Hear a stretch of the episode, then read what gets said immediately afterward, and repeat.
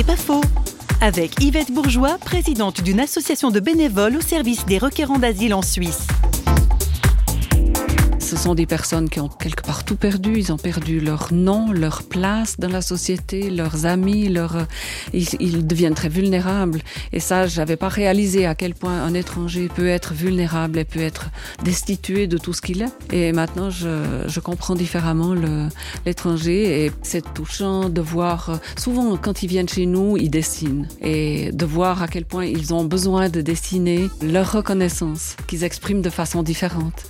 Bon, ils ont aussi beaucoup de dessins qui représentent leur pays. Ça nous aide à, mieux comprendre d'où ils viennent et le pourquoi de leur fuite du pays. Mais à quel point ils font des poèmes ou des dessins en, en reconnaissance à ce que nous leur offrons. C'est touchant. C'est pas faux, vous a été proposé par parole.fm.